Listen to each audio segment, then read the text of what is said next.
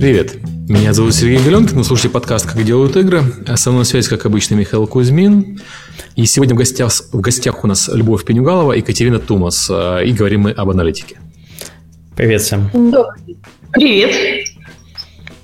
Мы забыли у девочек Привет. должности спросить. Это, это очень важно.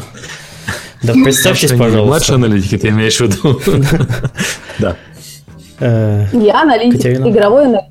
Игровой, да. Да, я э, числюсь ведущим аналитиком PlayCode.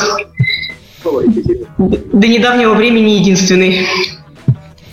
Окей. А, хорошо. Так, у кого-то, видимо, трансляция со звуком запустилась. Да, я слышу немножко. Окей. А, тогда, наверное, поговорим немножко вначале о новостях и о том, что произошло на неделе. Произошло, на самом деле, ничего. И э, перейдем к темам. Для начала хочу еще раз повторить про то, что у нас э, для игр совместно имеется Discord, да, который, через который мы, кстати, пишем подкаст. Э, ссылка есть в описании подкаста. А для обсуждения разработки игр существует отдельный канал э, на Slack, э, и он по инвайтам, но ссылка на получение инвайта тоже есть в описании э, подкаста. Инвайт пока бесплатный. общаться. Да, пока бесплатный. Вот. А, еще на что-то недели я тут немножко Steam Spy запилил, это была смешная история. Я... Вы готовьтесь, Steam готовьтесь, Spy, э, смешная. Да, да регулярно писал Valve по поводу там то сделайте, то сделайте. И ситуация такая, если я им пишу как э, от себя по работе, там, например, они отвечают очень быстро. Если я упоминаю слово Steam Spy, они затыкаются тут же мгновенно. То есть хлоп, и все, и полный игнор. Естественно, я не смешивал эти коммуникации, потому что мне с ними там, общаться все-таки надо иногда. И недавно они написали мне письмо сами. Что произошло? Я включил подписку платную на Steam Spy. Она проработала там буквально несколько часов. И тут же пришло письмо от Valve, как бы, что, мол, мы запрещаем монетизацию. Самое смешное, что монетизация у них разрешена в лицензионном соглашении. Вот, но конкретно мне они ее запретили. После этого я написал почему, и они опять молчат. Я думаю, что будут молчать до следующего пришествия. Вот. Ого. Занятно, да. Э, забавная компания получается. Так, у меня, вот, прошу а прощения, других... чатик поломался немного. Я сейчас пока чиню. В других менее забавных новостях у нас э, бывший сотрудник Double Fine при поддержке компаний Double Fine, Exile и Obsidian, то есть профессиональных компаний, зарабатывающих на Kickstarter, открыл собственный Kickstarter, назвал его приятным русскому уху словом фиг. Я целый пост написал, изгаляясь по поводу нафиг. А, суть фига заключается в том, что они позволяют а, некоторым людям вкладывать деньги, а, выступая как инвесторы в игры. А, то есть не просто бейкеры, которые получают футболочку и код для загрузки на Steam, а полноценные инвесторы, которые могут получать какую-то прибыль. А сейчас в Америке, ну, все-таки это американский сайт, работает по американским законам, система частных инвестиций достаточно жесткая. То есть торговать на фондовой бирже может, в принципе, все через авторизованные компании. А вот и быть инвесторами, вкладывать в проекты с расчетом на, инвести... на возврат инвестиций могут только авторизованные инвесторы так называемый раунд D, по-моему, это называется как-то так. А, авторизованный инвестор, человек, у которого э, э, активов на сумму не меньше миллиона долларов или доход за последние три года составлял не меньше 200 тысяч долларов, утвержденный. А, за каждый из, из последних трех лет. А, но недавно в Америке произошли изменения в законодательстве, как раз направленные на то, чтобы облегчить краудфандинг. И теперь у них появилась новая категория, когда люди могут вкладываться, не имея такого дохода, имея доход там, по-моему, какой-то очень смешной. То есть э, что-то в районе тысячи в месяц что такое. И фиг э, как раз ориентирован на вот эту аудиторию новых инвесторов. Они рассчитывают, что с возможностью, э, с разрешением э, инвестировать всем, а не только авторизованным инвесторам, появится какая-то группа людей, которые захочет инвестировать в игры, и на Kickstarter они это делать не могут, только заниматься бэкать, а, а нафиг, извините, смогут. Я в это не очень верю, потому что по ряду причин я не очень верю, что игры хорошая инвестиция для неподготовленных э, людей. Вот э, гораздо прозрачная система с предзаказами. Плюс, как мы знаем, на Kickstarter публика обычно вкладывается в игры, не зная настоящей стоимости разработки. То есть там приходит и говорит, дайте нам миллион, мы вам сделаем третий шинму. Все таки о, оказывается, третий шинму можно сделать за миллион. Да, конечно, я дам вам денег. На самом деле, конечно, нельзя сделать третий шинму за миллион. И даже за 10 миллионов нельзя. Но это показывает, что у игры есть аудитория, которая готова какие-то деньги заплатить наперед. Так вот, если мы говорим про инвестиции в случае с фиг, то нельзя показать 1 миллион или даже 10 миллионов, надо показывать полную сумму, э, сумму разработки. И вот эта сумма, особенно в сравнении с Kickstarter, который уже задал какие-то стандарты по ожиданиям, она может публику распугать. Ну, это мое мнение. А вы что думаете? Я сегодня пока не могу поддержать, я все еще парюсь с чатиком на трансляцию, либо забью на это дело, либо, либо как-то так. А я согласна, что, пожалуй, может распугать. Ну, это да, любая инвестиция требует определенной какой-то анализа, элементарного хотя бы понимания, во что вкладываем, куда вкладываем мы людей, которые вот просто а вот мне нравится это, могут совершенно не понимать, что, что, что на самом деле будет делаться за их деньги, и сделается ли и прочее. Это, конечно, хороший вопрос, чем все это закончится.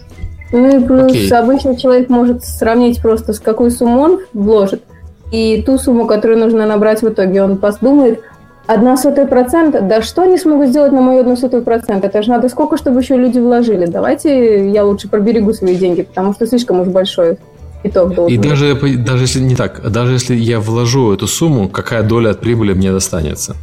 И даже так, Вот, да. инвестиция, да все-таки инвестиция. То есть э, все-таки инвестировать должны люди, которые могут получить какую-то значимую долю в проекте, а не вот действительно одну сотую процента. Вот Потому что тогда у них более очевиден. Так, да, как, как, как эксперимент это интересно, а вот что дальше вопрос. Сама бы я его проводить не хотела. Ну, там очень много шуток по этому поводу, что лучше закоп... как авторизованный инвестор я могу заявить, что деньги, закопанные у меня на заднем дворе, дадут больше инвестиций, чем деньги, отданные э, Double Fine. Вот. Но ладно, не будем лишний раз пинать Тима Шефера, потому что игры все-таки у него хорошие. С деньгами не очень получается. Давайте все-таки вернемся к аналитике. А, у нас тут большой пункт, чем занимается аналитика. Он такой огромный. Спасибо Катерине.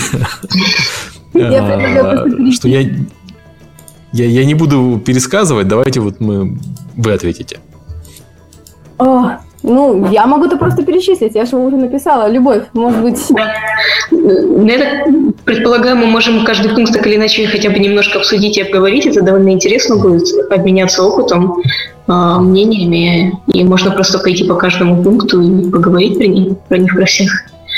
Ну вот сбор статистики, то есть это как выглядит? Аналитик ходит по игрокам и собирает статистику с них? Это... Да, конечно. Так так и выглядит, как иначе. Шучу, конечно. делегирует свои обязанности какой-нибудь программе. Типа системы аналитики, вот и все.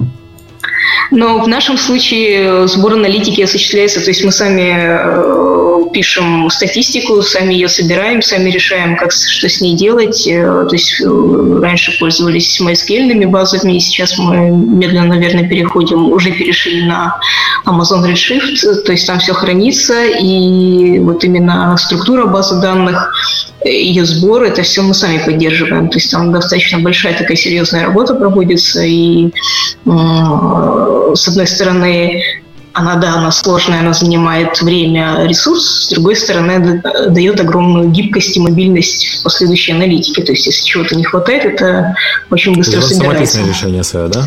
Ну, частично, видимо, да, да. По крайней мере, мы не пользуемся специальными программами типа Flurry.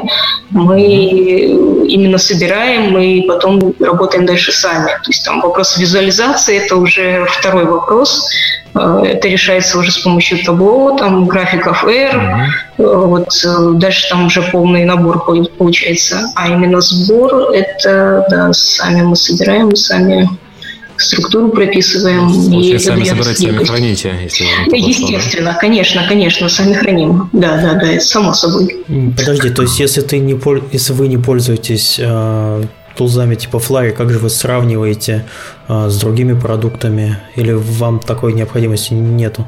Ну, вот именно сравнение с другими продуктами, э, либо через бенчмарк делаем бенчмаркинг, либо, ну, по большому счету, да, по большому счету у нас нет э, сравнения вот такого постоянного, чтобы мы видели, где мы находимся по сравнению с э, другими аналогичными какими-то проектами.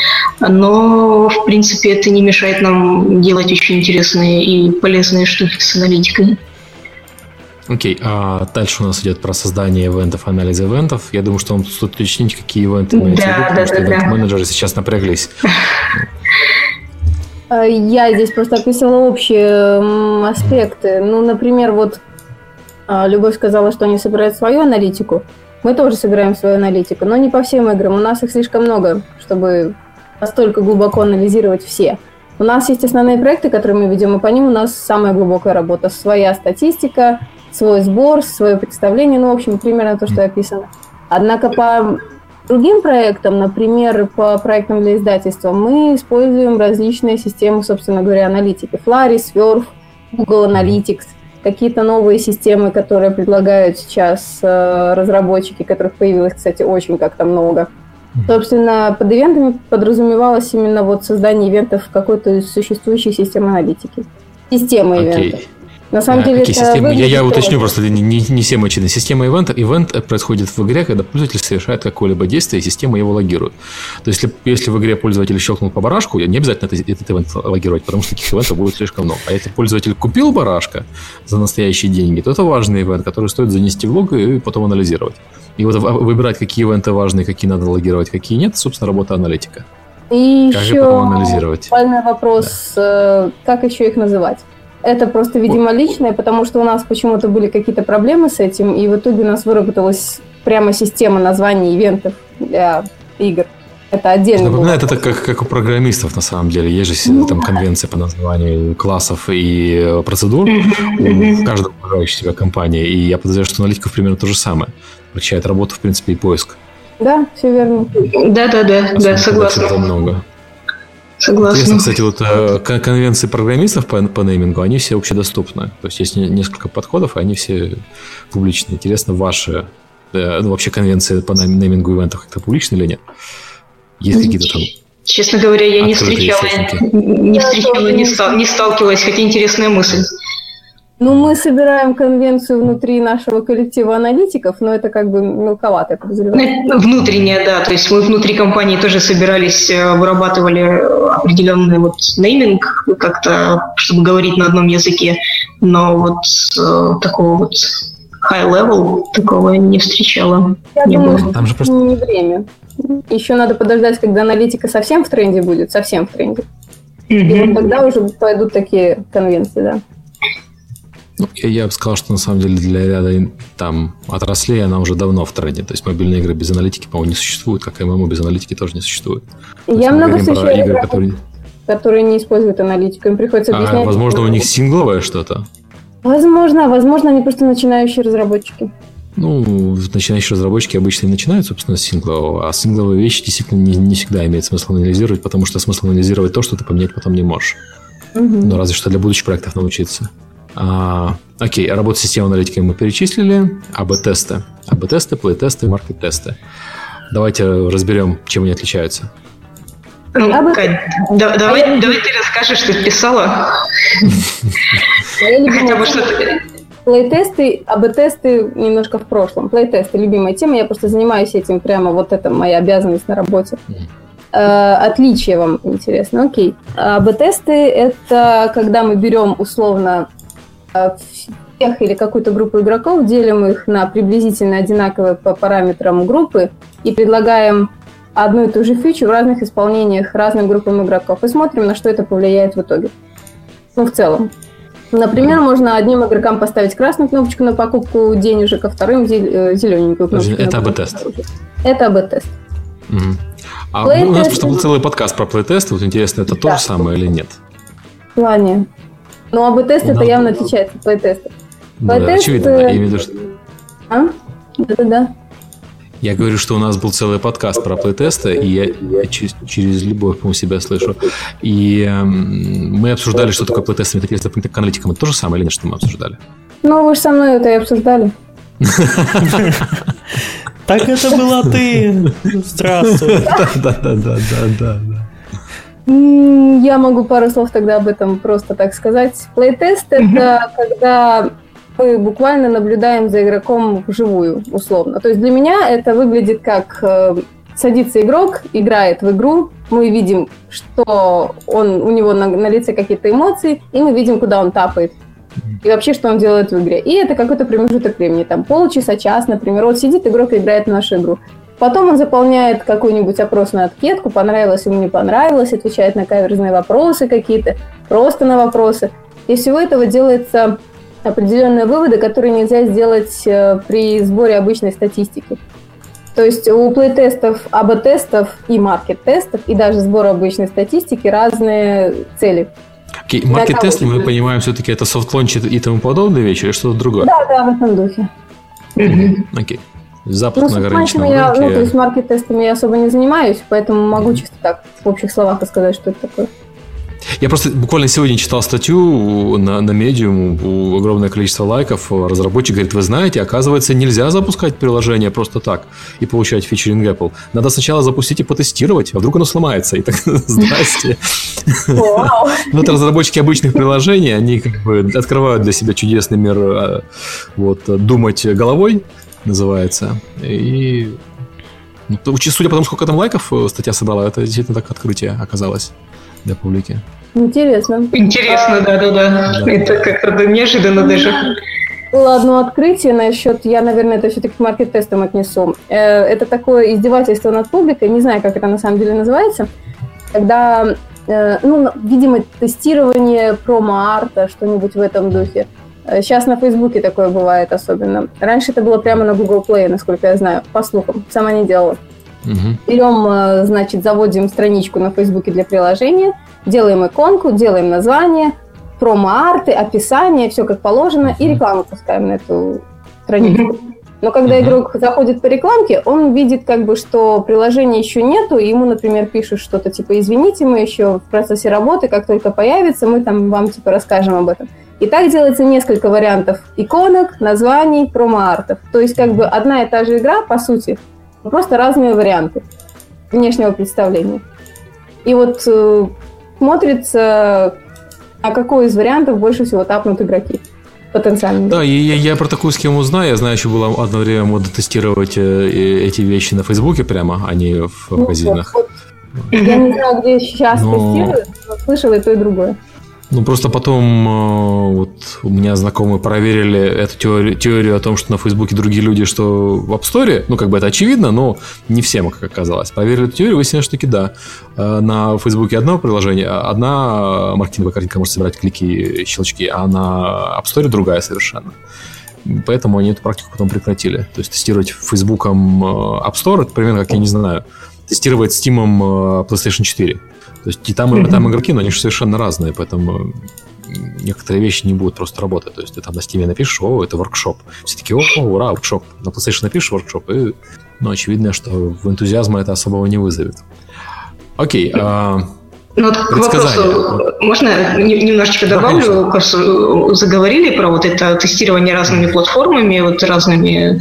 Это очень интересный момент. У нас э, игры запущены на вот там Facebook, ВКонтакте, там вот э, браузерке, и очень интересно наблюдать, э, как раз, на разных платформах по-разному ведут себя, ведет себя аудитория. И действительно, Facebook и российские сети отличают, то есть какие-то моменты есть, бывают схожее поведение, а где-то совершенно разное, то есть совершенно разный сам подход к самой игре. То есть э, общее такое наблюдение у нас э, по вот, одному, одному, одному из приложений а, на Фейсбуке люди любят именно вот просто играть, получать фан и там какие-то достижения, какие-то уникальные вещи им не так важны.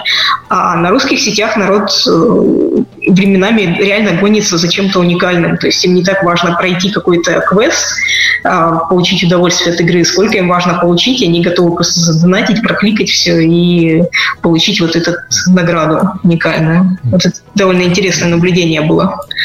По аудиториям, кстати, сегодня э, была статья от Мейла, э, у них аналитики делали опрос, они, правда, не рассказали методику, поэтому надо воспринимать это немножко так, ну, осторожно, потому что когда методика не раскрывается и там параметры не раскрываются, не погрешность, ничего, погрешность незначительна, но окей, то это вызывает подозрение. Так вот, они по результатам их опроса, опять-таки не знаю, где опрашивали кого, один из самых популярных жанров среди российской аудитории э, мобильных телефонов, и особенно платящей российской аудитории мобильных телефонов, опять-таки self-reported, то есть это люди, которые сказали, что они платят, не настоящие данные, а это побег из тюрьмы. То есть вот по их, по мнению и по данным а, Mail.ru, а, самый популярный жанр среди платящих российских игроков а мобильные игры это тюряга, как там срок мотал и все такое, что, во-первых, много чего говорит интересного про да, да, да. сбора данных и про российскую аудиторию. Во-вторых, очевидно, эта штука неприменима совершенно на западную аудиторию, потому что жанра побега из тюрьмы на западном рынке не существует в принципе. Ну, это, видимо, Хотя, возможно, это ниша, и надо срочно делать. это называется, потому как э, часто встречают такие игры. И да, знаю, что у нас это популярно, но я не думала, что у них так платят. Да, вот это тоже интересный момент, монетизация такой вот штуки. Там как бы люди намешали там фэнтези, современные и так далее. И фэнтези, очевидно, не самый популярный среди массовой российской аудитории. Это было странное предположение, как и sci-fi. Sci-fi вообще не самый массово популярный. То, что там побег из тюряги окажется вот в первых рядах, меня, честно говоря, удивило. Даже, Может, просто у них данных нет по остальным проектам? Нет, они опросник делали. Понимаешь, вопрос в том, что проблема с опросниками всегда в том, что у тебя может быть нерепрезентативная аудитория. Ты станешь я не знаю, 8 утра. Около центральной а, федеральной тюрьмы ты встанешь и спрашиваешь, что, во да, что вы играете. Да. И начнешь спрашивать. Тебе кажется, что у тебя 100%, опрошенных сидело, например. Так что, а поскольку методика у них не раскрывается, то не очень понятно, сколько, ну, и не, не приводятся данные по погрешности, не приводятся данные по соответствии с SDM. Вот, то есть очевидно, что какое-то аматорское исследование, э, или они просто стесняются говорить вот об этих вещах, о которых нормальные исследования говорят. Но вот сам посыл про то, что надо делать игры про тюрягу, он достаточно забавный. Извините, меня, меня сложно не подкалывать, что, а, что же не про танки, оказывается. Серега, там тебя в чатике поправляют, что тюряга это вообще не про побег из тюрьмы. Это про Нет, они, назва, они назвали это побег, они назвали это побег из тюрьмы, жанр, у них в описании mm-hmm. сказано. Ну, понятно, что это тюряга. Они там упоминают в качестве примеров игру тюряга. А, она не про побег. Она так точно смутно. Ну, единственная игра, да, которая про ладно. побег была, э, э, это про Ридика была Escape from Butcher Bay. Ну, это, блин, этой игре там 15 лет уже. Не, ну они про мобильные говорили. Вот, и там, я понимаю, что в российской аудитории зашла бы лучше про Рыдика, который не сбежал, а как, как лох, а сидел, как нормальный пацан. Ну, я просто прошу прощения, я пытаюсь снова в разговор как-то вклиниться, потому что я ну, чатик да, наконец-то победил, вот я, собственно, вернулся. А у нас вот очень интересный пункт, чем занимается аналитика предсказания. Я вот как вы, как вы это делаете? Занимаемся, да, есть такое. Вот Честно, представим себе тогда, да, давайте представим себе рабочую, рабочую ситуацию. Предсказание – это когда к вам приходит, не знаю, отдел э, маркетинга и, например, скажет, вот если мы добавим э, в игру то-то или то-то, э, во что нам это выльется? Я, я правильно Нет, нет, это немножко другое, погодите. Тут я имела немножко в виду другое. Дальше идут всякие анализы новых фич, введение новых фич. Это то, что ты говоришь. Угу. А под предсказаниями лично у меня подразумевается ну, это в основном издательский вариант. Кофейная. Приходит э, издатель, точнее, господи, не издатель, а разработчик игры и говорит, как вы думаете, вот мы хотим заработать столько-то денег за первый месяц. Заработаем? Дают нам игру, мы в нее играем и делаем предсказания, типа того. Получится, а, не окей, получится. Это... Я, я думал, вы говорите немножко о другой. Я думал, вы говорите о гипотезах. Да, я тоже, Когда у меня у нас... первое, первое ощущение, что предсказание, то есть у меня понимание предсказания совсем другое. Да, это натуральное предсказание. Окей. Это не, ну как бы гипотеза, которая передает... Введение новых фич. Это как бы да. по-научному. Предсказание просто само по себе интересная вещь. Мы начинали с того, что мы реально, ну как бы, чтобы раз, развлечься, давали э, года, делали гадания. То есть э, смотрели, когда игра выйдет, смотрели ее гороскоп. И в итоге даже дважды из трех раз попали, между прочим. Каледование отдела аналитики такие. Попал, не попал на самом деле. 50% точность. Ну да. То есть Екатерина садится с распущенными волосами перед зеркалом и начинает. Не настолько гороскоп. Обычный гороскоп. Мы брали три игры из всех, которых мы предсказания делали. У трех игр мы брали реально гороскоп делали. И получилось у двух из трех очень похоже на правду. В основном это все, что вам надо знать о предсказаниях. Это. Это уже похоже как вот на эту конкурентную статистику, ой, господи, аналитику. А, берем свои старые игры, берем игры конкурентов похожие, смотрим, как они вели себя, а, как закачки у них происходили, как была монетизация, насколько они похожи, в чем похожи, есть ли фичи типа мульти э, режима онлайн, э, кланы, всяческие вот такие вот э, заинтересующие игроков фичи. И в зависимости от этого проставляем коэффициенты, например, что если брать в сравнении вот эту игру А относительно игры Б, о которой мы уже много чего знаем, у игры А, например, не хватает этого и вот этого, но зато у нее есть вот такой показатель. Значит, у них будут разница в закачках будет примерно такая. А значит, примерно такая будет разница в монетизации. На самом деле, если и много раз вы попадали, потому что, по-моему, да, вот очень это, интересно. Вот предположение, попадали. Потому что, по-моему, эти предположения обычно... Очень зависит от... У них есть одна проблема. Рынок меняется. Да, да. Момент в том, что должно быть на данный момент, момент предсказания у предсказателя, э, достаточное количество данных и адекватных данных, чтобы делать это предсказание. Например, если игры двухлетней давности, на основе которых делается предсказание, то очевидно, что сейчас это будет, ну, не то чтобы вообще не похоже на правду. То есть, как бы здесь нужно, чтобы был какой-то пул игр, о которых мы много чего знаем. И это работает только на крупных издателях или и разработчиках, которые делают игры много-много и часто. Ну, слушай, Серега, да, вообще, ну, на, на самом деле, лучше уж какие-то данные иметь, чем вообще никаких. Ну, я, я, я про то, что иметь да, и, и, нет, про то, что иметь данные анализа. больше, чем меньше, это хорошо, это очевидно. Я про предсказания, я про то, что ну, past performance игры Clash of Clans а, не показывает, что абсолютный клон игры Clash of Clans, Clash of Crowns, например, да, mm-hmm. будет иметь сравнимые показатели mm-hmm. и сравнимые конверсии внутри, потому что он, очевидно, захватит не ту аудиторию, потому что Clash of Clans уже существует и на рынке занимает... И это тоже нужно учитывать. На самом деле, для меня предсказание, да. профит от предсказания все-таки больше не, не само предсказание, а то, как оно делается. Мы проводили mm-hmm. очень интересные анализы и очень интересные взаимосвязи. Например, взаимосвязь между количеством новых игроков и количеством активных игроков. И э, количество, э, как-то, процент монетизации, зависящий от наличия кланов, наличия мультиплеера и тому подобное. Вот такие вот взаимосвязи реально существуют.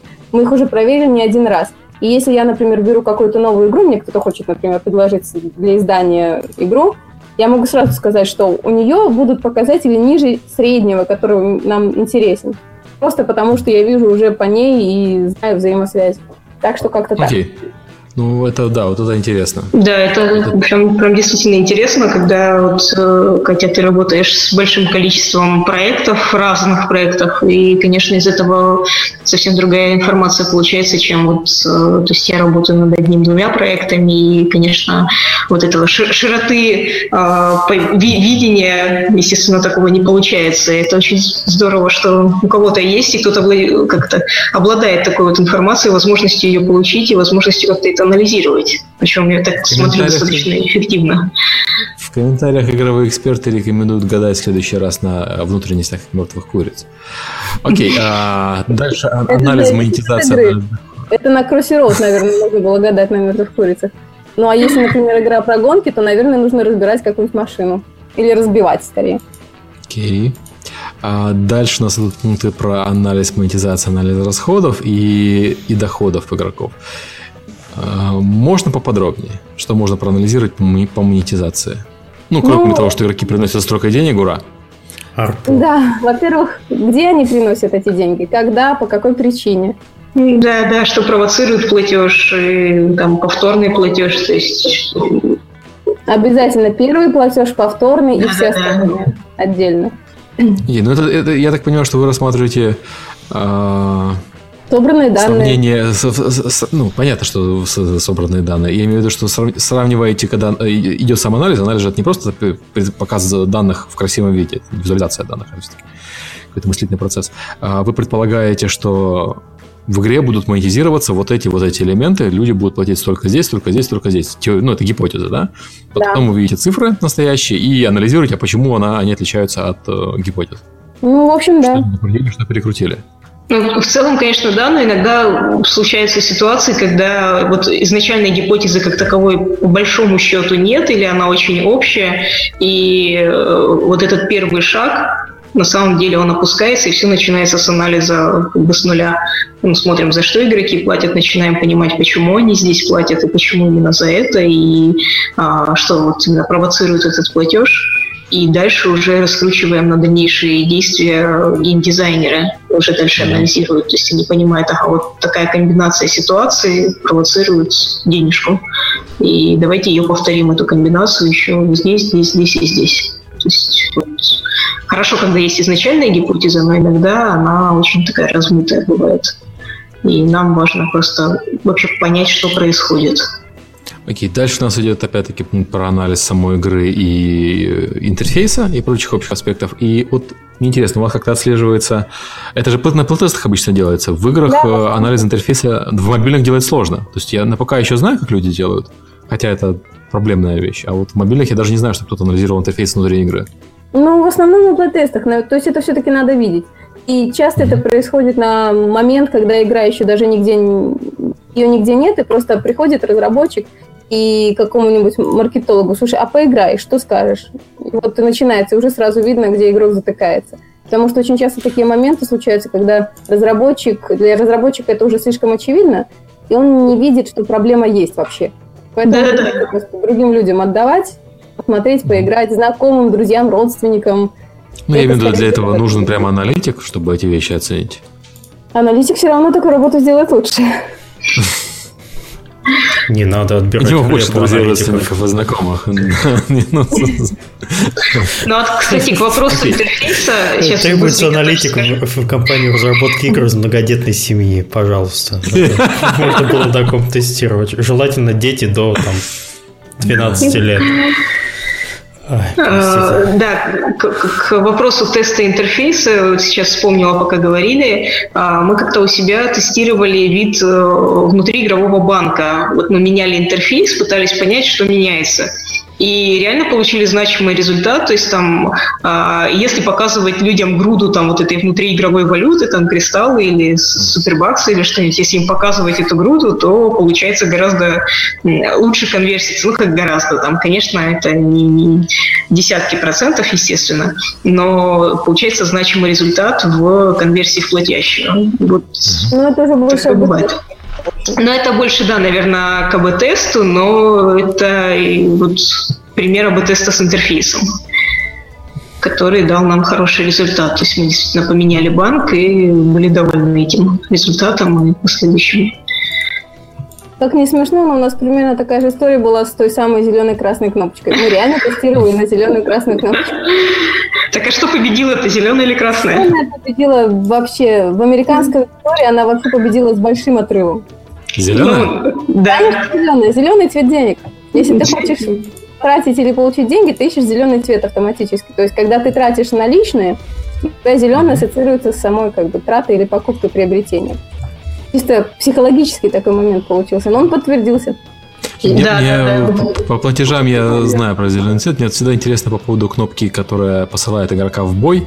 Я вот замечал, что они бывают... Э, ну, кстати, кнопка платежа зеленая и желтая. Две угу. конвенции, которые я видел. То есть, э, или доллар, или золото. А кнопка в бой, я видел такие варианты цветов. И красный, и зеленый, и синий, и... Э, ну, то есть, как-то вот даже непонятно. Имеется в виду в больших играх, которые проводят об-тестирование, проводят UI-тесты э, и все такое. Ну, я, честно, не знаю, цвета. такого не было. У нас в основном, если кнопка аналоги в бой, то это типа что-то вписывающееся в интерфейс. Ну да, она выделяется относительно всего интерфейса, но она должна в него вписываться. То есть, если у тебя в интерфейсе красные, черные, белые цвета, то кнопку делать какой-нибудь там, например, можно желтый, может быть, какой-нибудь mm. оранжевый но ее не сделаешь фиолетовой, потому что она будет отличаться от общего интерфейса. Ну, я утрирую, ну, в общем, суть mm-hmm. такая. Я понимаю, что обычно все-таки это еще иконкой как-то делается, но ну, если это важная кнопка, то как, как платежи ее обычно выделяют цветом. Ну вот э, тут даже больше вопрос не в цвете кнопки, ее просто выделяют цветом, а в угу. самой иконке, которую делают для этого. Да, там мне тоже кажется больше важен посыл самой картинки, самого, то есть не столько цвет, сколько значение, вот, которое передается рисунком. Угу. Окей, а среди других обязанностей аналитика у нас еще сегментирование игроков. И вот это интересно. Тут мы сейчас можем зависнуть. Как вы сегментируете игроков? По каким признакам? Ух, это большая тема. Да-да-да, я тоже... Я почему и сказал, да. Можно начать с общего. Всяческие хардкор, мидкор, casual, всем известные вариант. Ну, вот понятно, это за пределами игры. А ну, в, в игре же вы так не сегментируете, ну, это совсем тупо. В игре тоже так можно. Э, хардкорные игроки могут играть больше, дольше, э, больше зарабатывать и лучше понимают игру. Casual играют по чуть-чуть, там, в очереди и в этом духе. Ну, то есть разделить в игре тоже можно. Можно разделить, конечно же, на всяких там ачиверов, э, карьеристов и им подобных. Но вообще обычно ну, сегментирование, такая... по мне, так это что-то более глубокое уже прямо вот, и, вот я и хотел сказать, что и, хард, и хардкорные, и ачиверы это все-таки поверхностные сегментации, которые подходят там, ну, я не знаю, на форуме поспорить. Но в игре оно ничего не даст. Ну, оно-то даст. Среди но... хардкорничиков бывают разные люди, и среди ачиверов тоже. Угу, все верно. И вот это как вы, опред... Э, как вы э, определяете? То есть у вас там какая-то кластеризация автоматическая там через комбинс, через нет. Э, расстояние, там еще что-то, или ручная? Вообще это не с самого начала происходит. Обычно это уже когда игра доработала до какого-то момента, то есть там у нее прошло месяцы, там полгода, ну, может даже... Когда данные есть, да. Да, есть данные, на основе их мы просто производим какой-то анализ. То есть у нас это происходит обычно примерно так. Мы вот работаем с игрой, анализируем ее, что-то с ней делаем, какие-то там аркет-тесты, плей-тесты, б-тесты и же с ним. Ну, то есть всякие аспекты аналитики. Потом в итоге вырисовывается картина, что у нас есть группа игроков, которые отличаются вот такими характеристиками от всех остальных. Есть группа игроков, которые отличаются вот такими характеристиками, и мы их выделяем в отдельные сегменты. Таких вариантов, я, я вот это как раз, я вот это как раз и пытался выяснить. Смотри, то есть вы сегментируете их, условно говоря, по наитию. То есть вы там, когда смотрите статистику, замечаете, что у вас есть вот люди, которые платят больше остальных. Вы, а, это киты, наверное. Есть люди, которые ну, по, платят... по финансовым это тоже поверхностно, условно. Ну да. Да, да, да. Я, я, я про это говорю, это по наитию. И, и, или вы сегментируете их э, на основании какого-то нормального, ну, по математике уже. То есть там кластеризация через... Ну, по, э, по наитию в итоге через... вычислений. Как-то так. Но у нас как раз-таки вот другой подход. Мы сегментируем по математике. То есть, да, конечно, у нас есть и вот эти общие там по полу платящий, не платящий, кит, не кит. Это все, конечно, тоже есть, но это больше вот мы как бы между собой общаемся, рассказываем, а, там где-то в отчетах пишем. А именно сегментирование как таковое мы делали и делаем да, это кластерный анализ, то есть мы берем всех наших игроков, которые на сегодняшний день так или иначе, короче, всех зарегистрированных игроков, все инсталлы.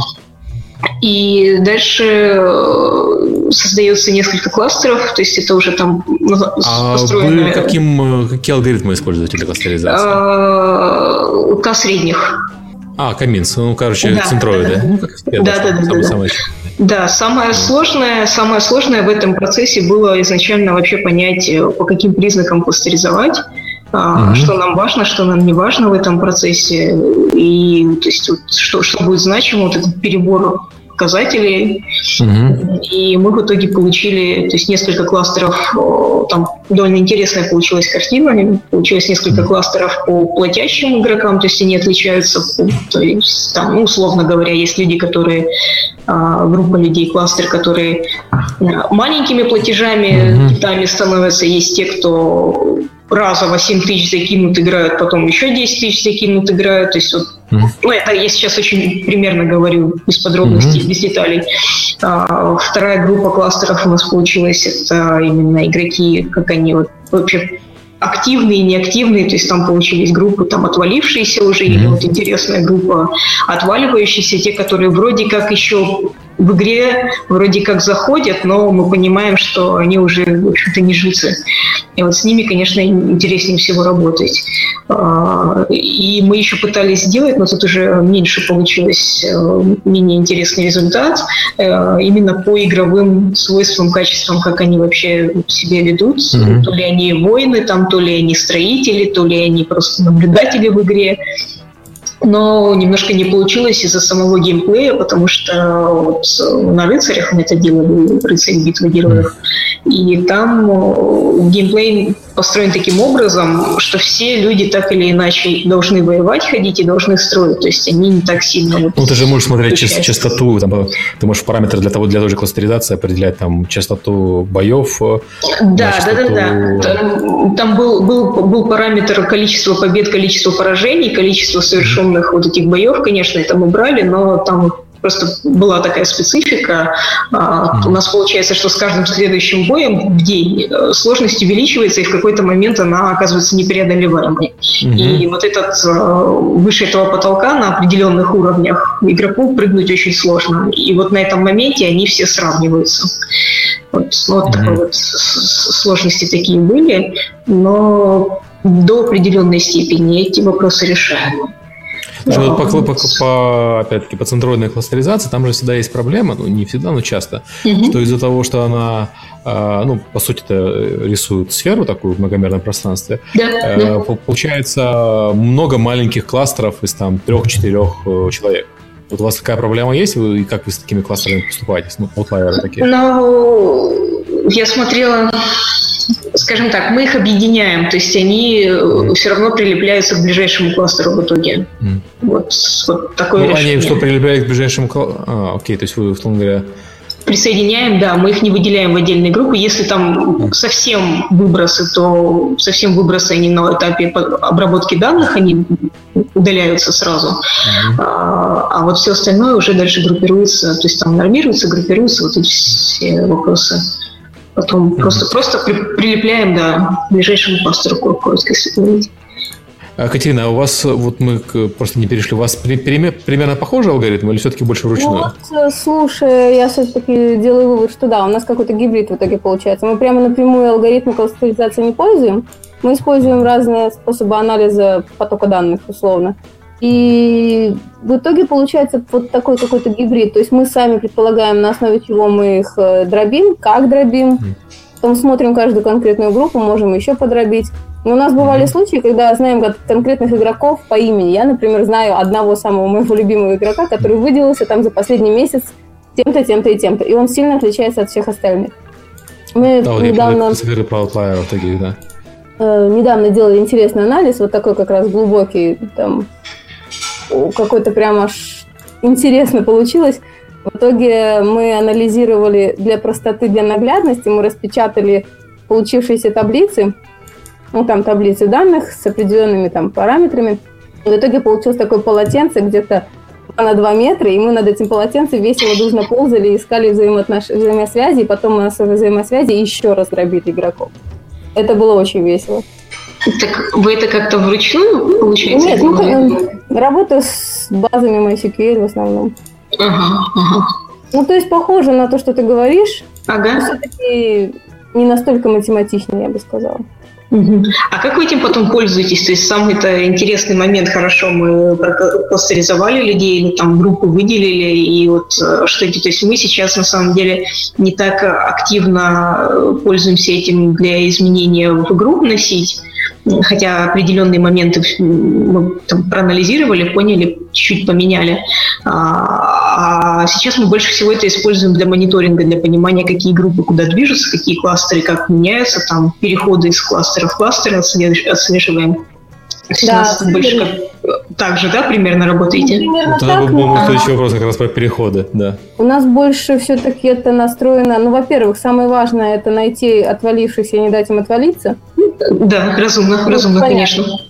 То есть выделяются группы, которые отваливаются по тем или иным причинам, и в тех местах, где они отваливаются, мы как-то пытаемся им помочь. Ну и второй аспект, мы делаем уникальное предложение игрокам сейчас, начали делать такую штуку. Э, в зависимости от поведения игрока, от характеристик, в каком группе он попадает, в какой не попадает, мы делаем вывод, что этим, этой группе игроков лучше всего делать предложение тогда и вот такой, и по такой сумме. И как рабо- насколько рабочий, то есть мы сейчас к этому подошли, угу. мы еще прям внедрить не внедрили, но уже очень много разговоров, очень много действий предпринято в эту сторону э, так, на бэкграунде. И очень интересно, как, результат. Ну, насколько... я подозреваю. Ну, мы только начали, опять же, это делать, буквально месяц, может быть. Э, ну, в общем, да, оно работает. Пожалуй, mm. оно даже интересно работает. Не так, как мы ожидали, конечно, но в итоге данные получились. и монетизация получилась, mm-hmm. и, в общем, реакция от игроков похожа на то, которую мы хотели. Проводим следующее исследование, следующую итерацию. У меня э, знакомые такую, такую схему делали. Они внедряли в игру как раз уникальное предложение на основании игрового поведения, на основании принадлежности кластеру и там разные вещи были на engagement, на повышение платежа, на первый платеж и так далее. И, естественно, все с АБ-тестами делалось. То есть часть предлагалась, часть предлагалась. Так вот, интересная вещь. Если мобильная игра, то это всегда работает, работает очень хорошо. Ну, если подумать головой и сделать предложение. То есть не, не каждое предложение срабатывает, но в целом у них результат очевидный, эта гипотеза почти всегда подтверждается. Почти всегда отклик там в 2-3 раза лучше на предложение уникальное, чем на предложение генерик. Но а если игра мобильная, это воспринимается отлично. Если игра на ПК, аудитория общается, ну, это ММО, они общаются на форуме, и они начинают обижаться. Ну, это да. Почему ему такое, да. А почему ему такое предложение сделали, а мне нет? Мобильные игроки общаются сильно меньше, и они это не очень замечают. Да. Это опасность. Это та же самая опасность с АБ-тестами. Да, да, да, да, да. Но мы стараемся какие-то резкие очень шаги не предпринимать, такие, чтобы не бередить аудиторию. Но бывает, да, да, да. Все, Я все так подозреваю, что наши варианты предложений, как бы особо обижаться на них некому, потому что они рассчитаны именно на тех людей, которые, которым они понравятся. Если этот человек расскажет своему другу, который совсем из другой группы, что типа ему было такое предложение, он типа, ну ок, ну, да, ему не, надо, ему не надо, неинтересно, да, и, и хорошо. Ну, молодец. Наверное, к такому варианту прийти в итоге. Чтобы оно реально ну, было не всегда возможно. То есть, если предложение о покупке, например, это первая покупка, которая дает хороший артефакт за мало денег, то люди, которые не получили это предложение, потому что они уже заплатили какие-то деньги, они могут обидеться, почему, почему у них такого предложения не было. Печально, но что поделаешь. Ну, вот Мне, тут кстати, очень есть решение на самом деле, мы его внедрили и в принципе работает. То есть мы в какой-то момент решили э, сделать э, случайным образом ну, такой рендер э, выпадающий бонус то есть кому-то выпало, кому-то нет, кому-то да. да, кому-то повезло, кому-то нет. То есть мы открыто говорим, что это везение. Ну, естественно, мы им сами этим везением в определенной степени управляем. Такой условный э, рандом.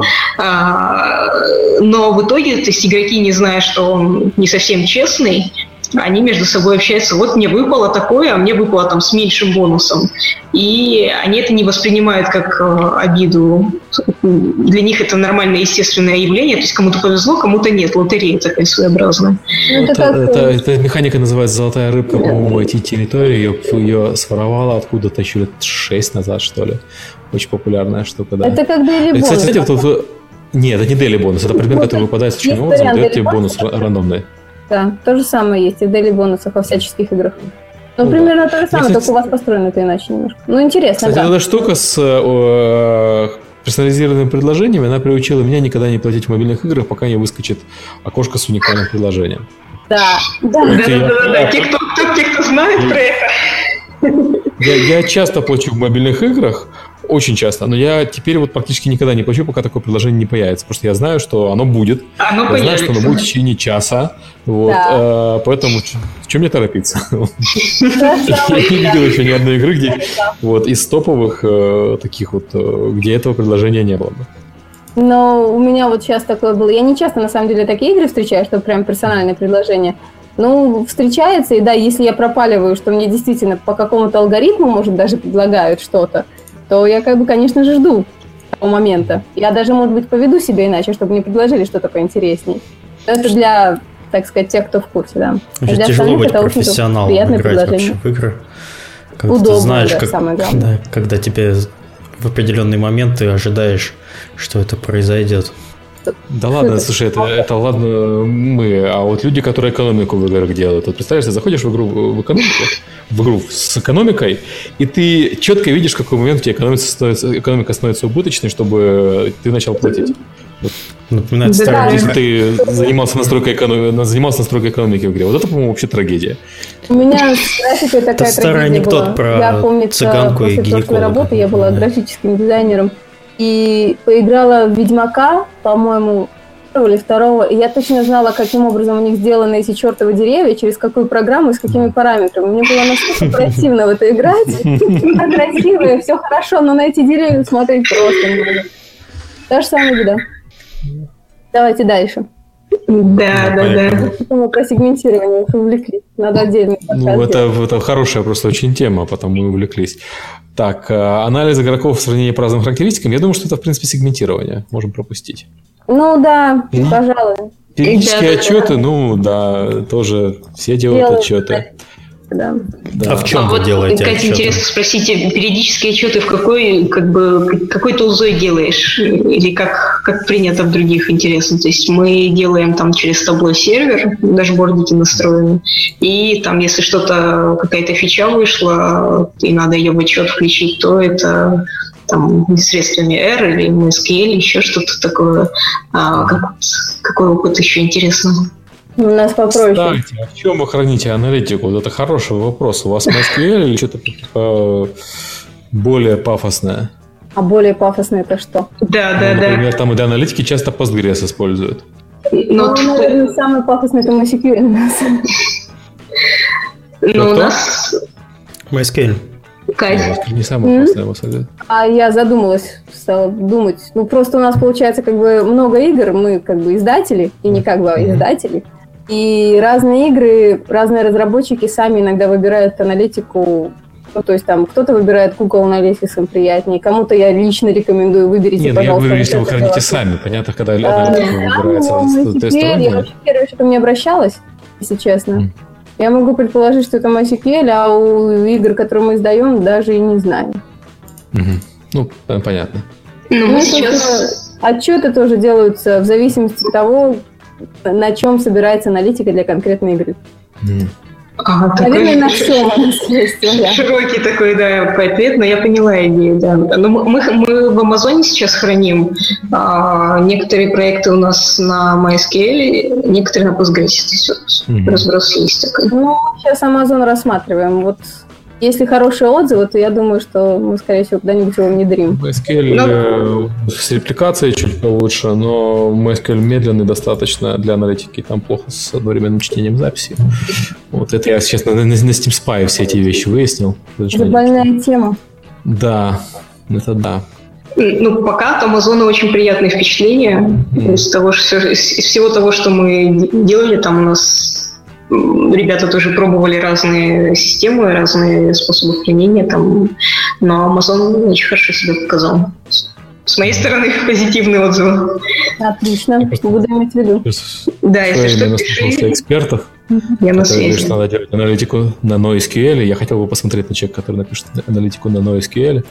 Вот. В смысле, я бы не хотел на нее посмотреть, это, наверное, люди в специальных заведениях содержатся. Ну, смотреть. Ну, там, издалека, с безопасного расстояния, я бы сказал.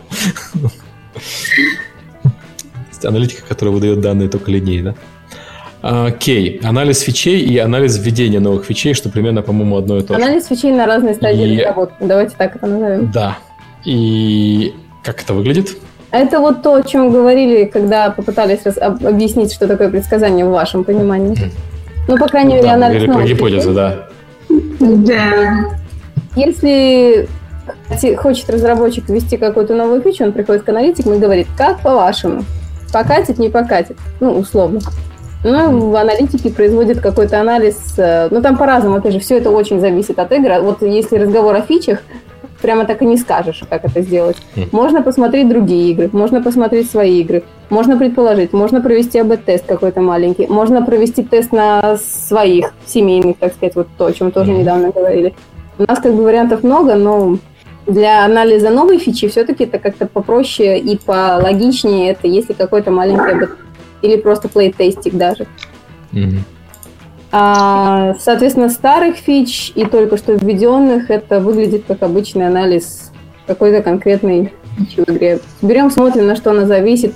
Было до, стало после, как конкретно эта фича связана со всем остальным в этом духе. А вот такой интересный вопрос. Я часто сталкиваюсь, мы что-то вводим в игру, меняем что-то. У нас получается следующая ситуация. Там э, из серии платежи выросли, но с ними и отвалы выросли. И мы сидим и не понимаем, что нам, то есть нам оставить фичу или не оставить ее, выпилить, не выпилить. А, вот этот баланс между а, удержанием, лояльностью и платежностью, монетизация, вот периодически сталкиваемся мы с этим. Вот интересно, насколько это наша беда или это общая. То есть вы боретесь между тем, что вы жадные или добрые?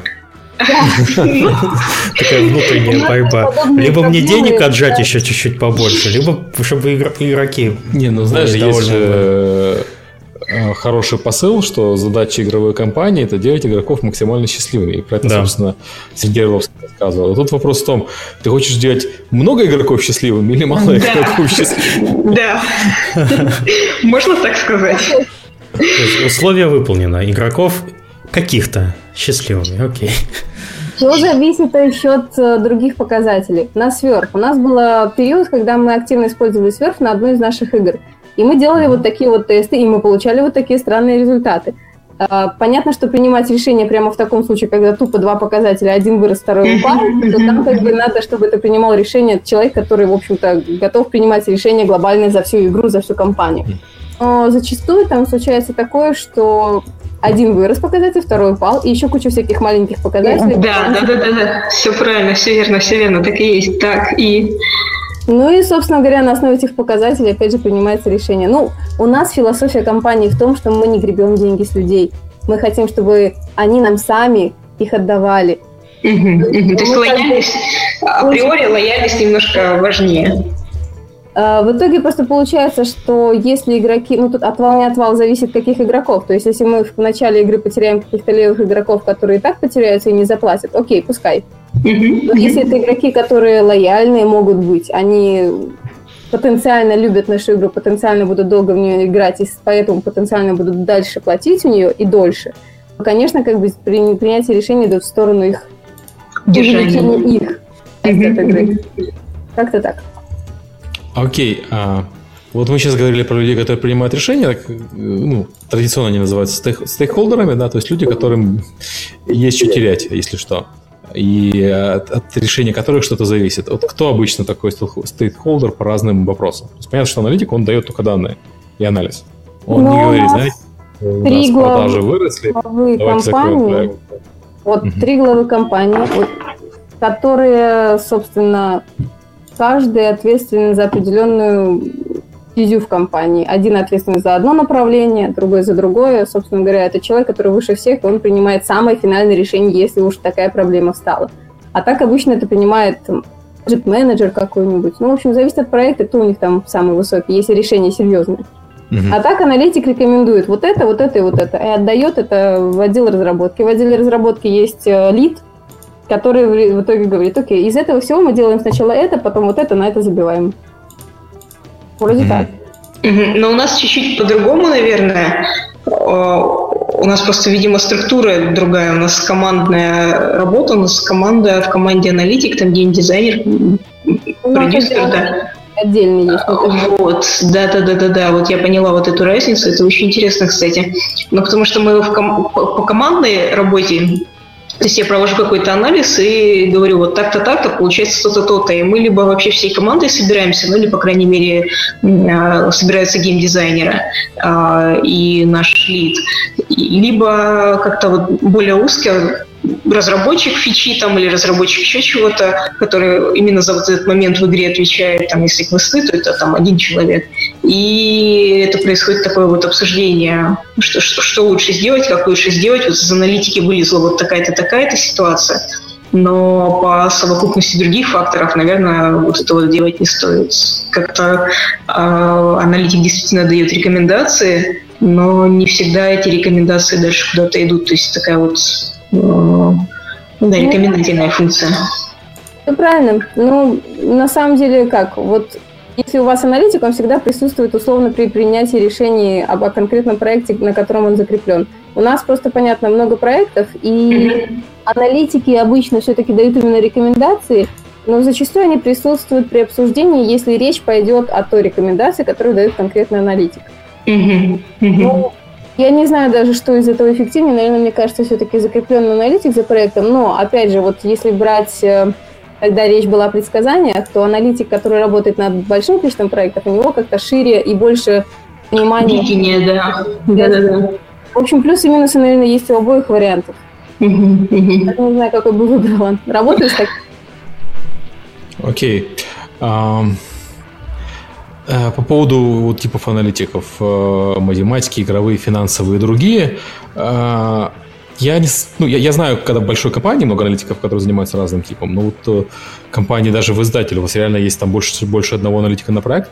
У нас есть э, в отделе три аналитика. Математик, mm-hmm. игровой, финансовый. Окей, и поэтому... они работают... Ну, в общем, получается как? Э, вообще, в принципе, мы работаем обычно все вместе над одинаковой работой, условно. Ну, то есть разделяя, разделение труда. Но если речь заходит о конкретно финансовых данных, этим занимается будет финансовый аналитик. Если речь заходит об интерфейсе, об игровых проблемах, об, о геймдизайне, этим будет заниматься, ну, точнее, итоговое мнение будет за игровым аналитиком. Ну, то есть вот как-то так это расположено. У нас какая-то есть градация такая, то есть как бы более, более авторитетный в одном вопросе один человек, в другом вопросе другой человек. Но у нас как-то по-другому. У нас аналитик на проект, и этот аналитик, он и математик, и игровой, и финансовый, и все сразу. Ну, то, есть, э, то есть мне, допустим, мне важно хорошо понимать саму игру, я сама в нее постоянно играю, и мне важно вот именно все, все, все, все моменты чувствовать, понимать, что происходит. И в этом есть свои плюсы. То есть я вижу полностью весь проект, я знаю, какие у него, там, анализируя его долгое время, я уже знаю, какие у него слабые моменты, какие взаимосвязи появляются, где, где как, где что. Все верно. Это как раз насчет того, насколько глубоко аналитик знает свой проект. Это вот у нас э, закрепилось случайным таким образом. Один аналитик за какими-то одними проектами, другой за другими. Но это в основном связано с тем, чего хочет продукт менеджер который у этого проекта главный. То есть, например, чаще всего у одного проекта из одного проекта просят именно финансовую информацию. Чаще всего из другого проекта просят просто какой-то сбор статистики, они сами там это смотрят геймдизайнеры. У третьего проекта просят, например, плей-тесты часто. Это будет, значит, игровой аналитик делать. Вот, mm-hmm. ну, в общем, все достаточно так интересно разбито получается. Ну да, конечно, мы тоже следим за всеми проектами. Не могу сказать, что я прямо играю во все наши проекты. Я играю в основные, те, которые я хорошо знаю, которые условно закреплены за мной. Вот я их хорошо знаю. Но я обычно поигрываю во все остальное. Однако ну, не могу авторитетное мнение дать по этим проектам. Вот. Ну, то есть вы хотите сказать, что за цифрами желательно игровому аналитику видеть все-таки реальные проекты? Обязательно, обязательно. Да, да, да. Причины... Полностью согласна с Катей. Окей. А, а, принимает решение заказывать анализ мы обсудили, инструментарий мы обсудили на самом деле, методология. Вот самая интересная тема, наверное, всей беседы. Так, и тут вопрос, что, что подразумевается. Да, и все такие, Серега, что ты несешь вообще? Самая интересная тема.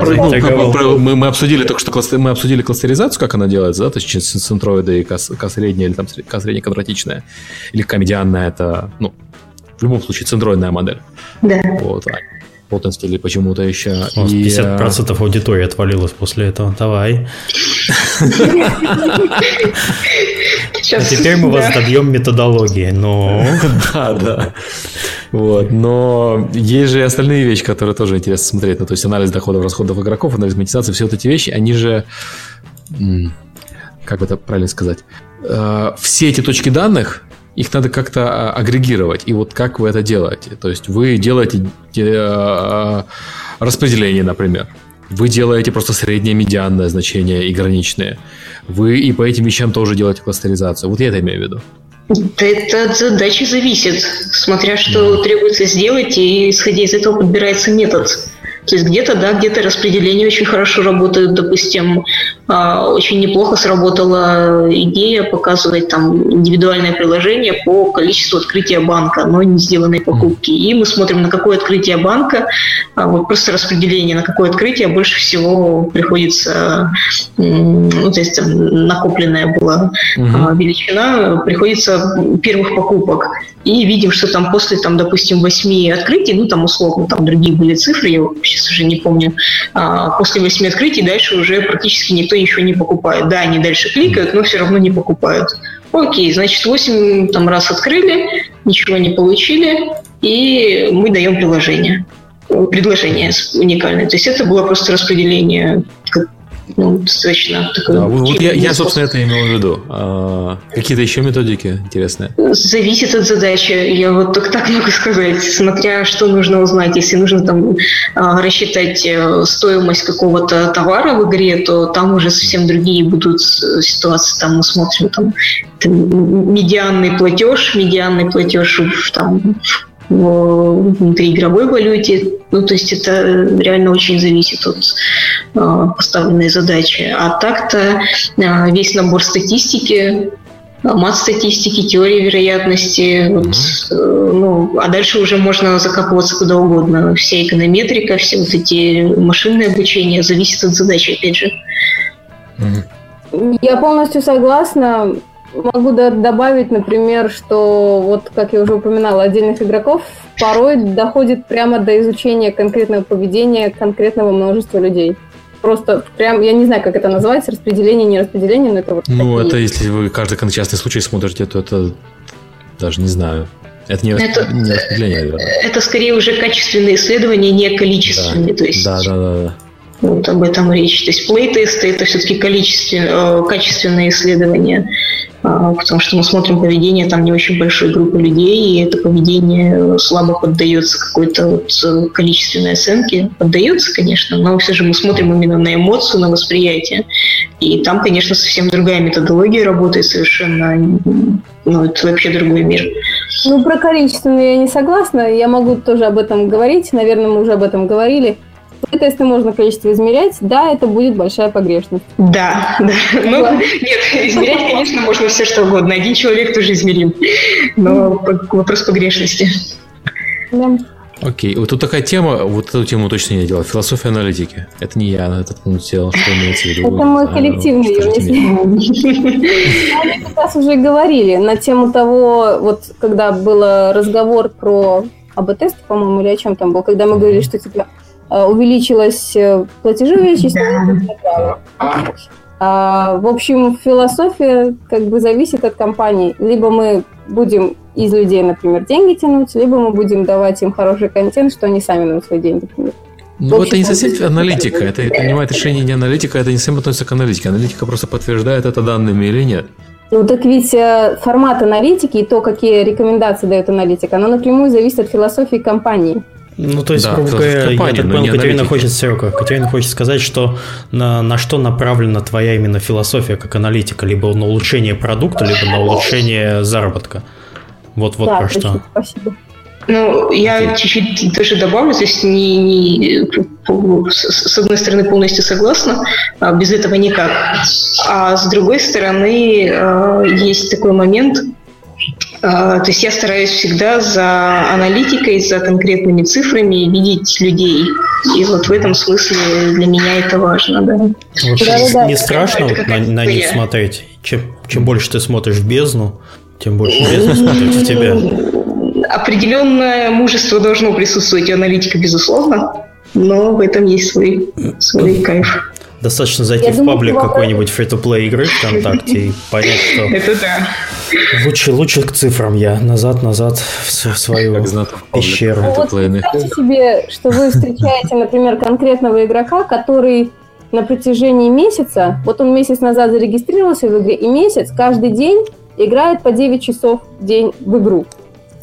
При этом он заплатил столько-то, Uh, у него такие-то достижения, то есть у него есть своя стилистика игры, и вы вот смотрите, и других таких вы не находите, и вы да. начинаете думать, что, что, почему, но это еще не самое интересное, то есть вот игрок, который любит играть в игру.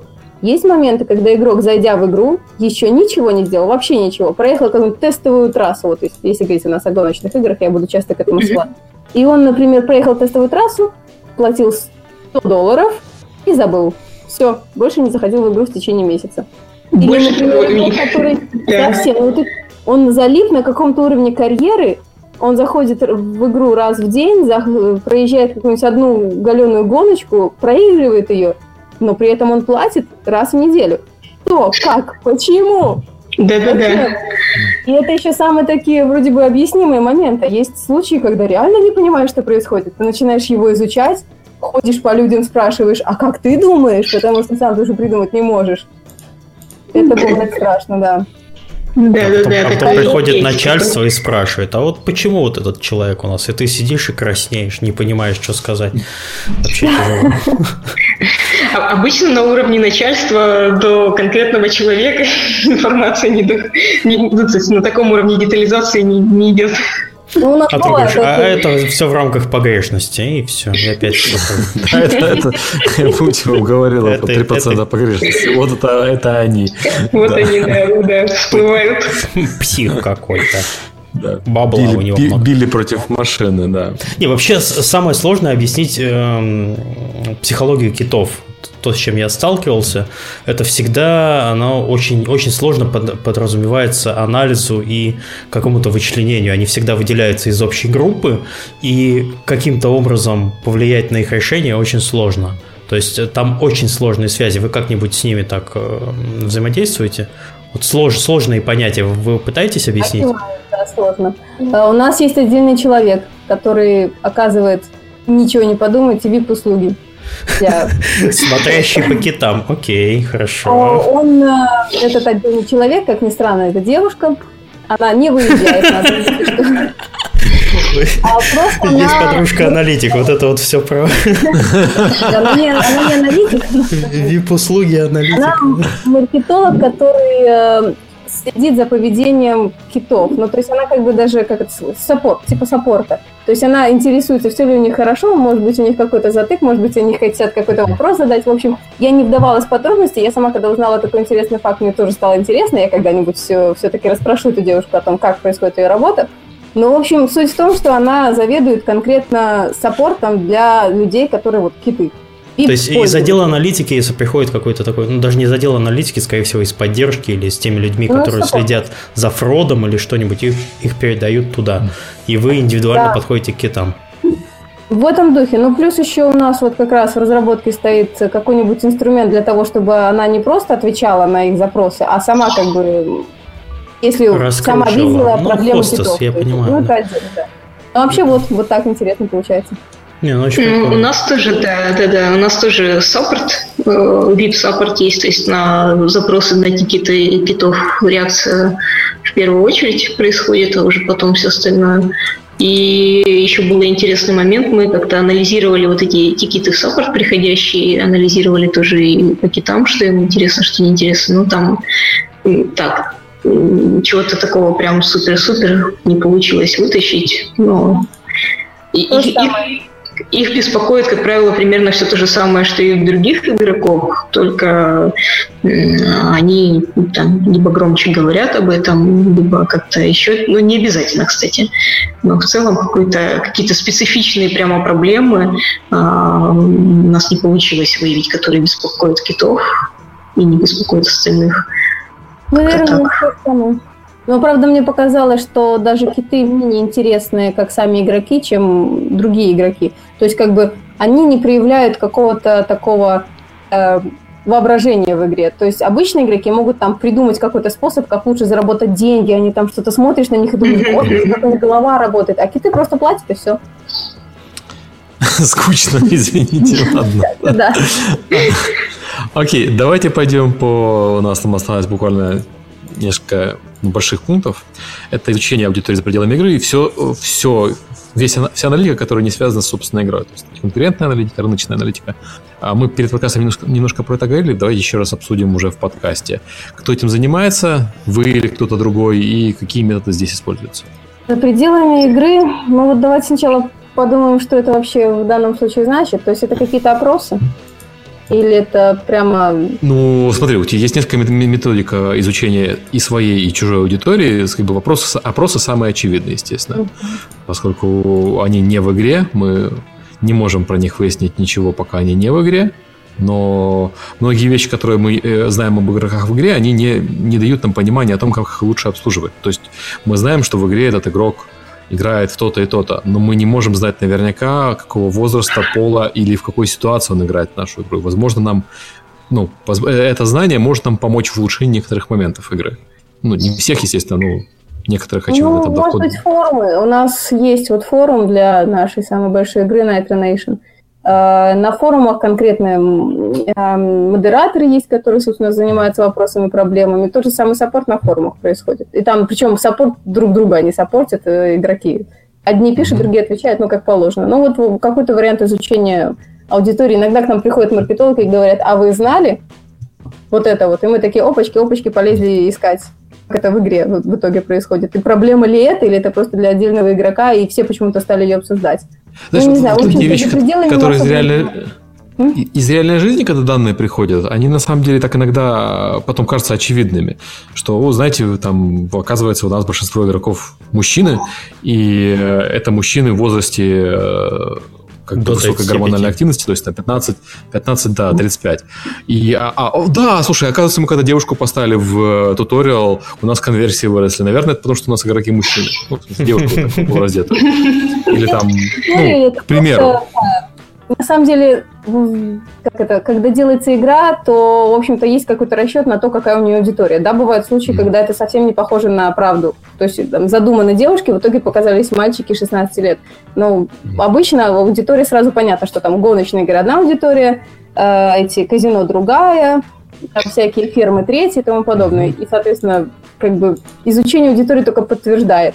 И тогда понятно, что если у вас мужская аудитория, то ставьте девушку.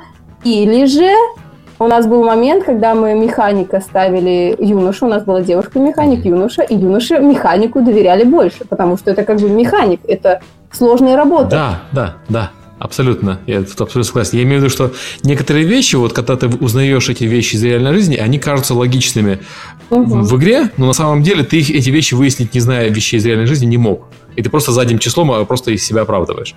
Вот. Да. Я, я это бывает. Я Еще... видела и опросы на Фейсбуке. Вот э, знакомые, точнее, игры, которые я делала, игры моих знакомых, они, бывает, проводили опросы реально вот на Фейсбуке, те, кто зарегистрированы на странице, там, типа, пройдите небольшой опросик, ответьте на парочку вопросов, там такое бывает. Делали даже опросы прямо внутри игры, то есть игрок заходит, и ему предлагают, типа, хотите ответить на вопросы для улучшения игры, перейдите по ссылке. Сами мы такое не делаем. Еще хочется добавить, Facebook недавно разработал свою, внедрил вот эту свою систему аналитики, и для маркетологов там очень большой раздел сейчас есть, в котором можно посмотреть аудитории э, разных э, приложений, своего в том числе, естественно, э, в контексте очень разных вопросов из серии, там, что чаще всего лайкают люди из там, подписанные или зарегистрировавшиеся в этом приложении, или что они указали как э, свою там должность или свою профессию. То есть мы, допустим, не знали, вот как раз к вопросу о вот этой очевидности, которую нельзя понять из каких-то других источников, кроме как извне. А мы узнали, что у нас там на рыцарях э, огромное количество а, ветеранов и людей, которые когда-либо служили или воевали даже. Ну, то есть, по крайней мере, они так указали в своем профиле или где-то они это указали. Что-что? Ветераны ВОВ ну, просто... Не-не-не, это Facebook, это э, аудитория американская была, то есть они указывают ветераны, если они, по-моему, просто даже если да. или служили где-то неизвестно где, либо, возможно, даже если они просто в армии были. Некоторые в Америке, да, в Америке ветераном считается любой, кто служил, поскольку не служба уже не обязательно. Да, и там возраст не такой большой, как у нас, как кажется. Да, да, да, да. да. И мы вот э, через вот эту систему, через э, вот эту информацию мы очень много вытянули о наших игроках. Это просто потрясающе было. Через, именно через фейсбучную аналитику, да? Да, да, да, да, да, да. А у меня а... вопрос. А вывод какой вы из этого сделали? Ну, то есть вы предприняли какие-то действия в игре? А, ну, это было внедрено вот только буквально там месяц назад мы эти данные все увидели, примерно вот в таком разрыве а, временном. И мы просто поняли, что, допустим, ну, например, мы не праздновали День ветеранов в игре, мы ничего не делали для этого. И сейчас мы поняли, что это делать надо обязательно. Ну, тема пойдет, тема популярная. А, вот какие-то такие вещи. Прям чтобы именно внедрить и сказать, какой получился результат, я, к сожалению, пока не могу, но выводы для себя мы сделали однозначно. это да. Кстати, про там... фейсбучную аналитику. Тут недавно был подкаст у Апентоповский, у Анара Бабаева. Там был, mm-hmm. а, вот я нашел этот выпуск, Анатолий Ларин из Touch Instinct, он очень, очень хвалил фейсбучную аналитику, но там это выпуск за апрель, и с тех пор что-то, наверное, изменилось, еще стало лучше. Как, как вы вообще оцениваете именно фейсбучную? Ну, да, да, да, да, да, да. Они сделали там хорошую такую платформу аналитики. То есть мы, поскольку мы пользуемся большей частью своими инструментами уже разработанными и рабочими, мы не очень активно этим пользуемся, но мы пользуемся, смотрим вот как раз-таки вот эту конкурентную среду, конкурентная аналитика, рыночная аналитика. Мы вот через Facebook смотрим. Мы смотрим, какие аудитории на каких э, проектах, какая аудитория у конкурентов, и за счет этого понимаем, кого нам там по трафику закупать или там еще как-то какие-то такие решения для маркетологов. Там очень серьезная работа была проделана у Facebook, mm-hmm. и сейчас это рабочий, рабочий, очень рабочий инструмент, я бы сказала. Да. Понятно, спасибо. Это здорово, интересно. Надо будет его подробнее изучить. Мы как раз вот ходим mm-hmm. вокруг да около. Оно стоит, стоит того, стоит того. Хотя бы просто посмотреть, что там есть, и понимать, что это можно э, оттуда вытащить, это дорого стоит тоже. Вот Подожди, я могу а добавить а, по поводу ветеранов. Facebook позволяет э, кросс-рефить э, игроков, вы пользовались?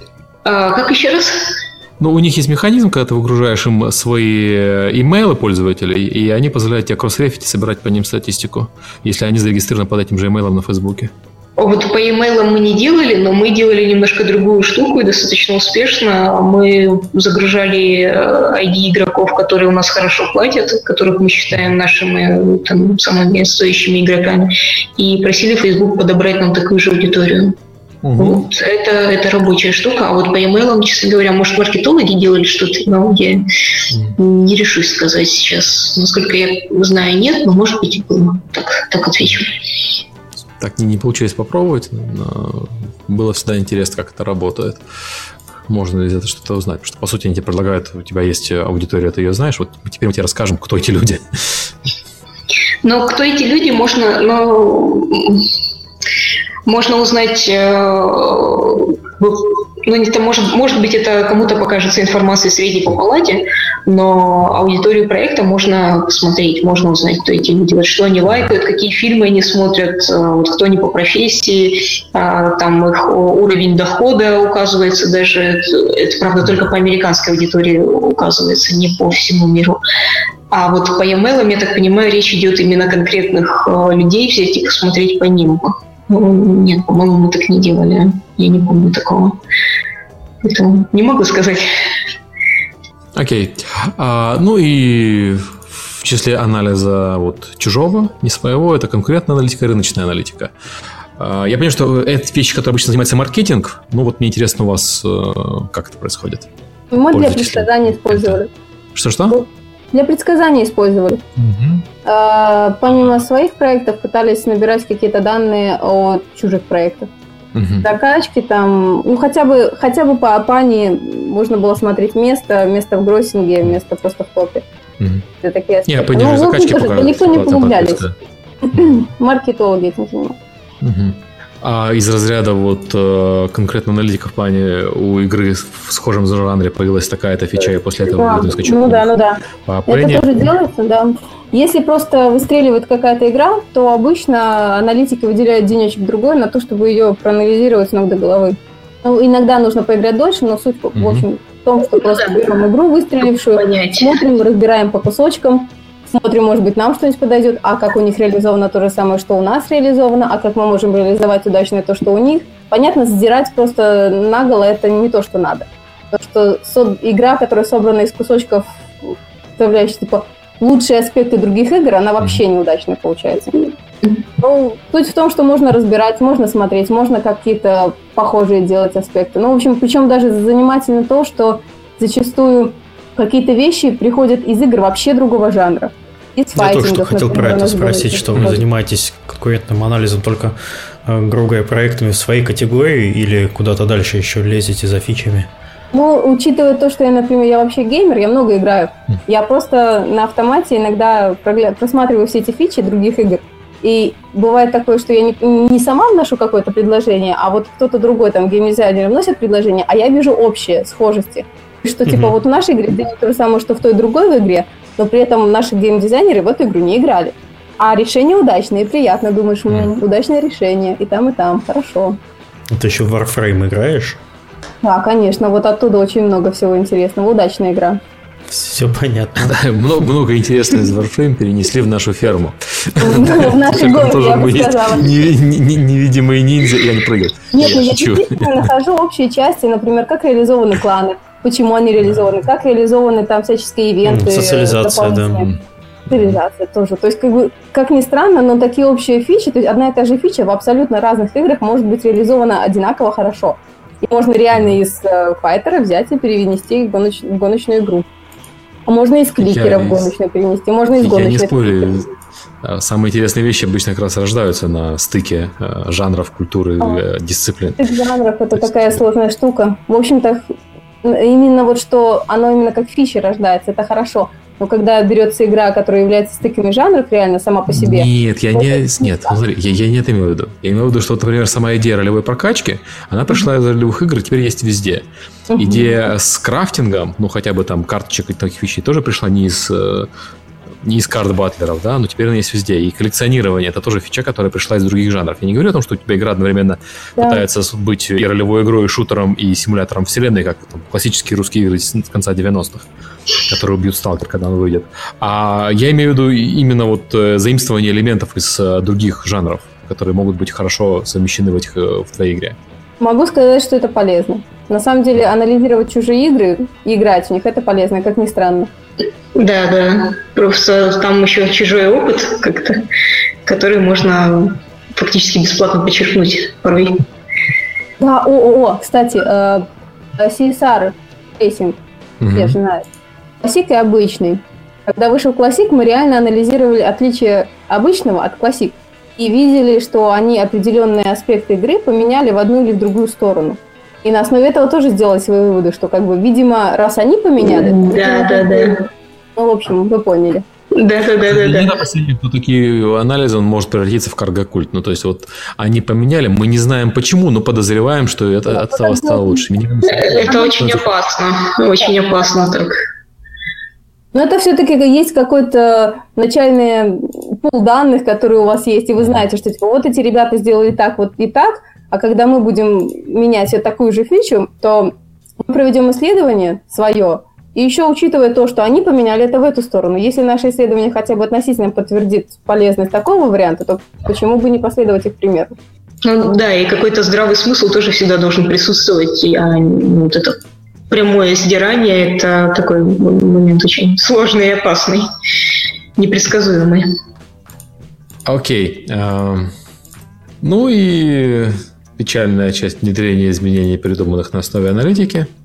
Так понимаю, что поскольку аналитики э, следят за изменениями, они не влияют на сами изменения, по сути. Ну, то есть, конечно, влияют в том плане, что они предоставляют данные и советы, но как скоро будут внесены изменения, как быстро это все будет сделано, как, как это будет сделано, это все-таки там от аналитика не зависит. Вот не бывает там обидно, что вот явно дара. Вот я считаю, что надо сделать так. Геймдизайнер говорит, да нет, мы сделаем по-другому, делать по-другому, выясняется, что не помогло. Ну, всякое бывает. Это виноваты аналитики все равно. Ну, понятно, кто же виноват всегда. Кто, кто же еще, да? отношения уже внутри коллектива. В общем, я в таких случаях, когда мне говорят, нет, мы так делать не будем, я прошу объяснить мне почему. Или хотя бы, что вы будете делать вместо этого. И приятно, когда зачастую меня переубеждают. То есть, например, моя теория о том, что вот это мешает, э, вот это отвал игроков вот в этом месте, вот по этой причине. Мне говорят, что да, ты как бы права, но мы этого делать не будем, потому что у нас есть планы на более ранние периоды. И, возможно, если мы изменим более ранние периоды, то вот этот момент, он как бы будет не таким серьезным. И тогда, может быть, мы посмотрим на него. Такие моменты бывают. Бывает, когда просто реально делают то, что ты говоришь. Это, конечно, очень приятно, да. но, опять же, чувствуешь да, уже ответственность. Да, да, да, это, просто решение как бы давал, типа, вариант то как бы сейчас ты уже прямо твое решение внедрили, ты думаешь, ой, а если я неправильно что-то сделал? Ой, а страшно, а почему не за меня приняли решение? Ну, ответственность на себя, да, это, конечно, тяжело. Окей, и э, А, самая интересная часть это что учить, что читать, что слушать для того, чтобы стать аналитиком. Или не стать. Честно говоря, я вот так подумал, да, когда список, э, когда обсуждали, и у меня-то ничего такого толком нет, кроме там учебника по статистике. Ну, хорошо, я могу порекомендовать э, лекцию, в общем, Любовь, я так подозреваю, что это твоя была лекция, которую я смотрела, как раз по сегментации, кластеризации. Да, да, скорее всего. Если а на интернет, то она... Рекомендую, да, хорошая лекция. На основе ее мы, собственно, начали делать такой вот, вот такой вот анализ еще. Я, собственно, был на, на этом докладе, собственно, поэтому вот любую пригласили, потому что очень понравился, так что очень рекомендую. Но он, правда, за деньги только. Так что там... Ну, ты была посетителем в интернете, а те, кто не посетители, она, они ее продают, по-моему, 5 долларов или что-то такое. Э, ну, не пожалейте, это хорошо. Не пожалейте. На самом деле, просто посещайте какие-то вот конференции игровые, в зависимости от того, какой тип игр вы хотите разрабатывать. А если так копнуть поглубже, если слушают молодая аудитория, куда пойти учиться, чтобы в итоге стать аналитиком? У Люба, я так понимаю, она кандидат наук? Да, но я экономических у меня... Не-не-не, я экономист. И, с одной стороны, это дает свои плюсы. У меня довольно сильное, именно за счет этого образования, у меня сильная интерпретационная скилл есть. А, то есть я хорошо вижу за цифрами конкретную ситуацию и могу ее как-то интерпретировать. И, как выяснилось, это неочевидная вещь. Мы пытались подобрать довольно много аналитиков, перебрали резюме и а, собеседование провели, и очень часто люди вот именно на этом спотыкаются. То есть они отличные математики, они прекрасно владеют методологией всей, они могут там вытащить из данных очень много всего, но проинтерпретировать вот эту штуку, вот mm-hmm. мы получили такой-то результат. И чё? И все. И дальше, то есть вот именно тех, техническое такое вот сугубо техническое образование, как выяснилось, э, довольно часто упирается в то, что люди считают, что важно просто посчитать, а дальше уже не важно. Вот, к сожалению, это дальше важно. Посчитать это только половина дела. А, вот, вот в этом плане мне мое образование очень помогает. С другой стороны, поскольку я экономист, а не математик, то мне приходится там, прилагать усилия. Но сейчас уже нет, а раньше приходилось, чтобы изучить вот эту матчасть, но она достаточно она изучаемая. В аналитике-то в нашей используется достаточно примитивная вся. Ну, то есть мы не идем там по серьезным вещам. Но до определенного я робототехник, я, я, я, я робототехник, не математик, и э, мат-модель, которая используется в аналитике, она вся на там, уровне второго курса университета. Ну, по большому счету, в 90, там, скажем, 9% случаев, наверное, действительно все верно, применяется обычное распределение, там э, какие-то медиана мода средняя, там средневзвешенная в крайнем случае, там какие-то такие вещи. А чуть посложнее с АБ-тестами, там еще проверка гипотез э, встречается если там результат не очевиден, то желательно посмотреть, проверить. А вот действительно, да, вынуждена признать, что все, что касается более серьезных вещей, они либо достаточно редко используются, либо, ну, то есть до них еще надо дорасти, и вот это тот один процент, когда это выстреливает, и это действительно надо. Ну, я, я вот просто по поводу больших, больших данных и прочих вещей, у меня в институте тема моя кандидатская была как раз там использование перцепторной модели, искусственный интеллект, для анализа э, данных uh-huh. и э, предсказания вещей. И эта штука, это было 15 лет назад, эта штука не применяется до сих пор, потому что компьютер не тянут. То есть она применяется, но в ряде узких случаев, в ряде узких индустрий, ни в коем случае не, не с большими данными, а с заранее подготовленными, обработанными данными. Ну, у меня, собственно, тема кандидатская тоже была на подготовку этих данных, на обработку предварительно. И это показывает, что у нас тут мат-аппарат развивается просто сообразно э, скорости развития вычислительных мощностей, а она что-то не успевает. Ну, это да. Ну, вот, кстати, чуть-чуть вернусь к теме э, хранения информации. Вот у Амазона есть э, очень хорошие решения, именно они простые и рабочие на работу с большими данными, на построение моделей и предсказанием в реальном времени поведения. То есть там, там так хорошо все это реализовано, и не надо там закапываться в учебники. Просто сделано для людей, так скажем. Вот. А что еще почитать, если вот возвращаясь к вопросам, что почитать, посмотреть, послушать, а, ну, я бы рекомендовала просто смотреть э, статьи, только к ним достаточно критически подходить, не все статьи одинаково полезны, это понятно. А, и как-то стараться думать, учиться мыслить, это никогда не было лишним.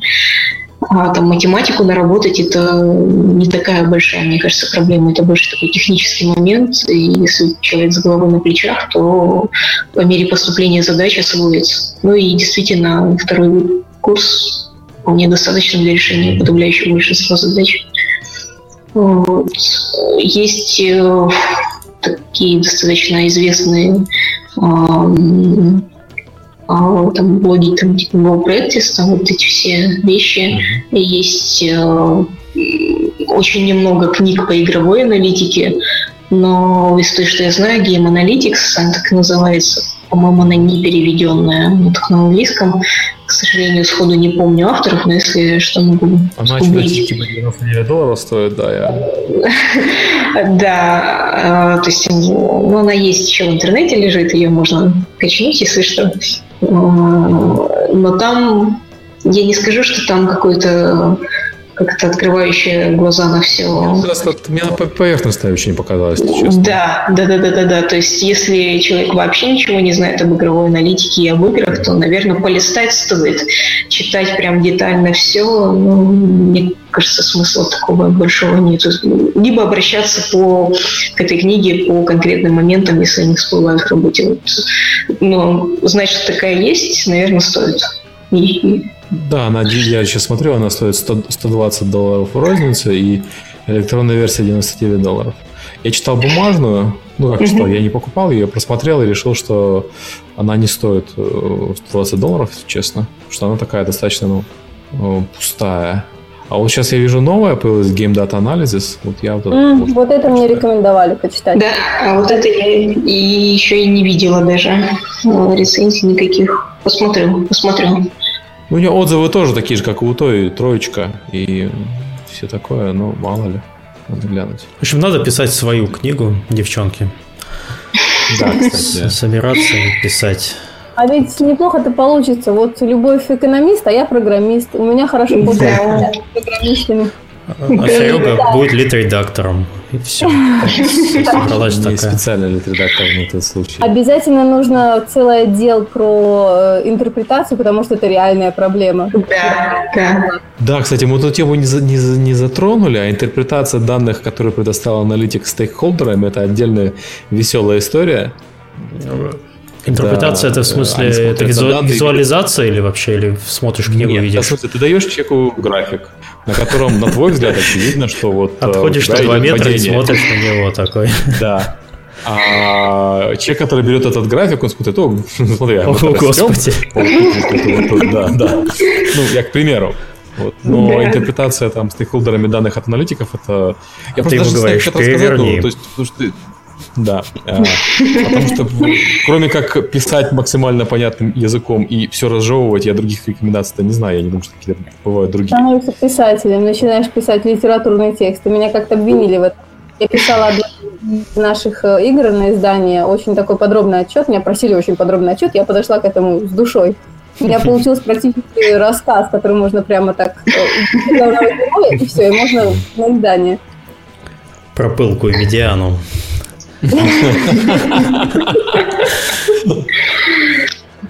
В общем, Фан фанфик про игровую аналитику. Э, я в основном захожу иногда в Google и просто ввожу игровая аналитика, аналитика игр и всякие такие сочетания, мобильных игр и тому подобное. иногда находятся новые статьи на новых сайтах.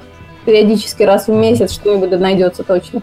Но опять же, да, не стоит воспринимать все прямо так, как там написано, и проводить эксперименты на живую, реже что-нибудь там Да-да-да. Но здравый смысл никто не отменял никогда. Окей, ну, я думаю, на этом все. Мы проговорили час сорок, достаточно плотно. Спасибо большое, что пришли. Uh, у нас на следующем подкасте должны быть художники, так что готовьте вопросы. Художественные. Да, да. Да, художественная. Да, будем обсуждать визуальные стили и специализацию. Ну, спасибо всем, что слушали. Спасибо, Спасибо. девчонкам, что пришли. Спасибо. Всем пока. Спасибо. Было интересно. Пока-пока. До свидания. Пока-пока.